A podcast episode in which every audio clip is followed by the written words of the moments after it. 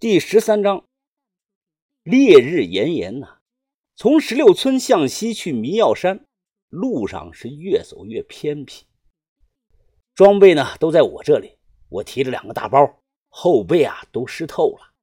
路上不时的回头看，希望能过来辆车，哪怕是拖拉机也行啊。妈的，愣是没有。可能是老天爷啊看我太可怜。后来呢，碰上了一只。由藏族人组成的牛队，哎，有过藏区旅游经验的人都知道，藏民不会说汉语的很多，你只能靠那个打手势和对方交谈，沟通啊是非常的吃力。我费了好大的一番功夫啊，这才解释了明白，让他们带上我一程。还记得呀，牛队的领头啊是一个叫德吉贡布的男人，皮肤黝黑，他们呢正好是要路过迷药山。我坐上牛车，人家也不要钱，哎，只是半推半就的收了我一包烟。牛车他走的就是慢呀，一直走到下午，我接到了把头的电话。喂，哦，把头啊，啊，不慢了，把头，去哪儿找车呀？我现在坐的是牛车呀。哦，估计啊，估计再有三个多小时就到你们那里了。出村没有碰到什么麻烦吧？哦，没有没有，我还做了个小活哎，你不知道啊，把头，那竟然是个西夏的坑啊！牛队啊，都是不懂汉话的藏民，我也不怕他们听到。把头听后啊，沉思了几秒钟。你一个人，以后这种小活啊，尽量少做。快到了，打电话。我们住的地方不好找，我让文斌啊去大路上接你。晚上八点多，赶了一天的路，我终于在把头所谓的大路上啊见到了于哥。他等的久了。云峰，怎么这么晚啊？昨天你就应该到的。哎，老张呢？怎么看不到老张啊？你怎么不让他开车送你过来呀？于哥一手一个啊，把我提的两个包接了过去。老张，我含糊不清糊弄过去了。把头呢，暂住在迷药山下的一栋荒废了、看起来很奇怪的三层石楼里。为什么我说奇怪呢？因为类似的房子我以前没有见过。问了于哥啊，于哥告诉我说啊，这是牧雅人不住的那个石楼，一层啊住着牛羊牲口，二层啊住着人，三层呢放粮食干草。类似的石房子啊，这里还有好多都空了。我纳闷啊，问怎么都能空了呢？于哥跟我解释的说：“啊，哦，几年前啊，也不知道是什么原因，这里的牧雅人啊，都搬到那个上八堡之一的苏尔聚集区去了，所以啊，没人了。”哎哎哎，疯子，疯子，哎呀，你可算回来了！你怎么这么慢啊？我们就等你了。刚进去啊，豆芽仔就跳出来，大声的说：“一边去！嚷嚷什么呀？我不是有事耽搁了吗？”上到十楼的二层啊，见到了把头。黑灯瞎火的，房里点了根蜡烛照明，众人呢都在这里打着地铺。哎，把头，我回来了。哦，坐下说吧。我们的东西都还齐全吧？哦，都在，一件不少的。小轩呢？哎，把头，怎么没有看到他人呢？把头指了指头顶，还没吃饭呢。三楼啊有些干草，小轩在楼上生火做饭。事不迟疑呀。等下吃了饭，我们等一个向导过来，然后今天晚上就进山。我觉得把头有些着急，不过啊，我没多问，转身上了木楼梯。说是楼梯啊，其实就是一把靠墙竖着的梯子，非常的窄，上下要小心，掉下来要摔得够呛啊。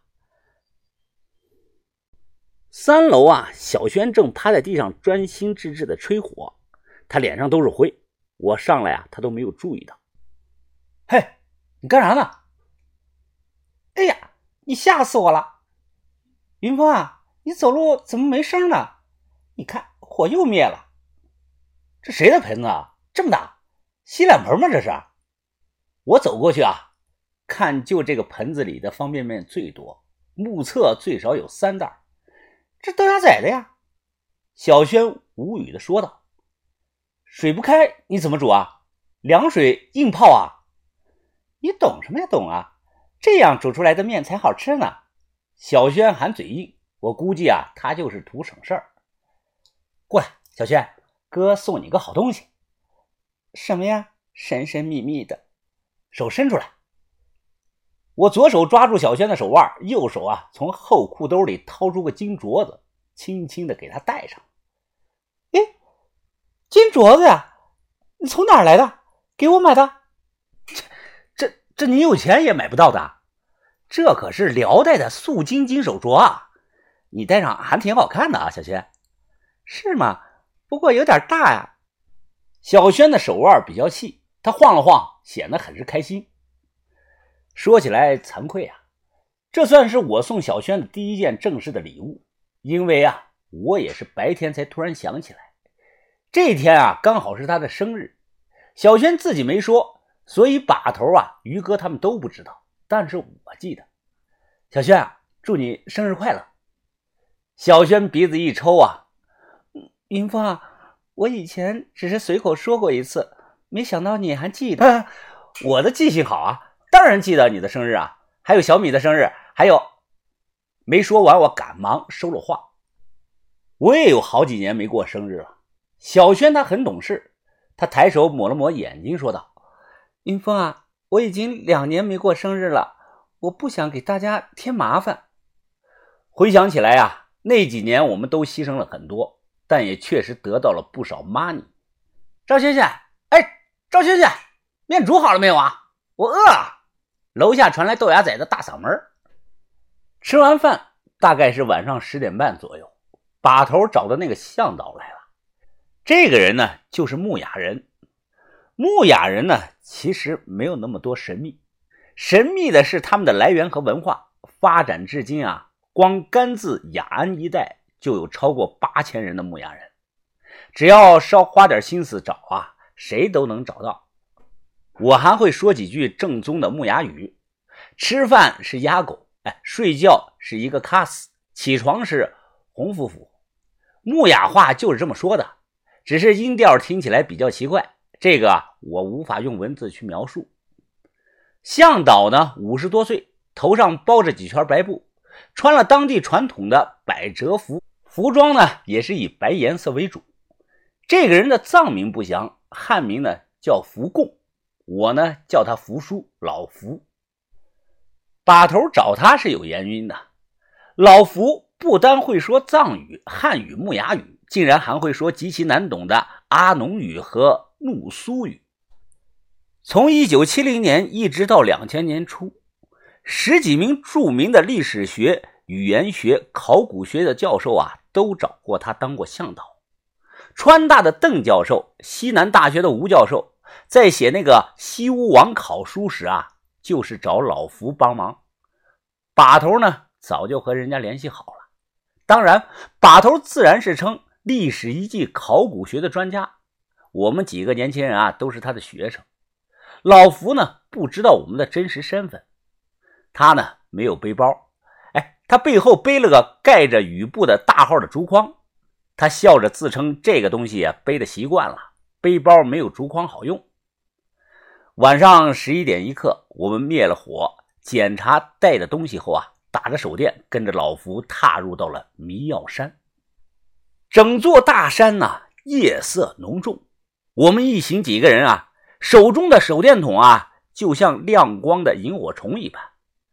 把头抬头望了望大山，脸色十分的凝重，包括我在内，没人能猜透他在考虑什么。晚上山路不好走，大家伙注意脚下啊，跟着我走，千万别跑啊！我掏出一根烟，上前啊，跟人搭话：“哎，福叔啊，呃，你知道我们想找的地方在哪儿吗？”啊，小伙子，抽我的吧。他没接我递过去的七匹狼，反而是啊。给了我根硬包的短嘴的峨眉山，这个烟当时可不便宜，比软玉溪啊都贵。嘿嘿，呃，怎么这么看着我呀？这个烟都是前年你们这帮搞文化的人送的，我可舍不得买这么贵的烟呀。点了一根，他停下脚步。啊，王教授，哎，不是说过你们不是想找那种很高的石头塔吗？王教授啊，就是把头。啊，对。你知道具体在哪儿吗？他吐出了一口烟，摇了摇头。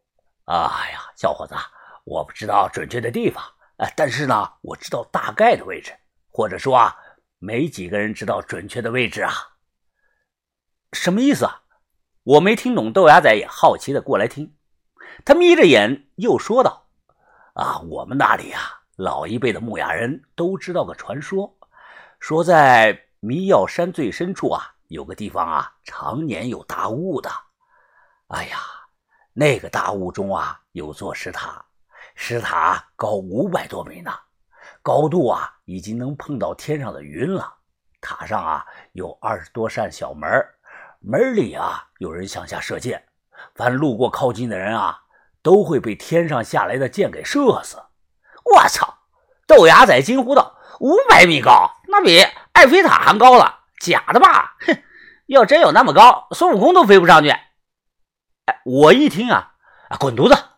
你不知道别乱说啊！什么埃菲塔？那叫埃菲尔铁塔，在国外的，可能只有四百多米高。这就是牧雅人传说而已啊。呃，想想便觉得离谱，五百米高，简直不可能啊！几百年前的西夏时期哪有这种技术？所以啊，我压根不信。再说了，要真有这么高啊，我们也不用找了，除了成都火车站就能看见。啊，福叔啊，那你刚才说你大概知道，哎，知道在哪里啊？啊，呃，是啊。他扔掉烟头，往上掂了掂背后的竹筐，笑着说道：“啊哈。”大概啊，走上三天吧，到独龙河上游啊，能看到一大片的天然盆地区啊。哎，下去就是狼谷，那里非常的大，随处啊能见到一种人工锻打过的那种薄石片哎，这种薄石片啊，数量是成千上万的，可能是以前建塔剩下的原材料吧。哎，不过再往深处就没人去过了。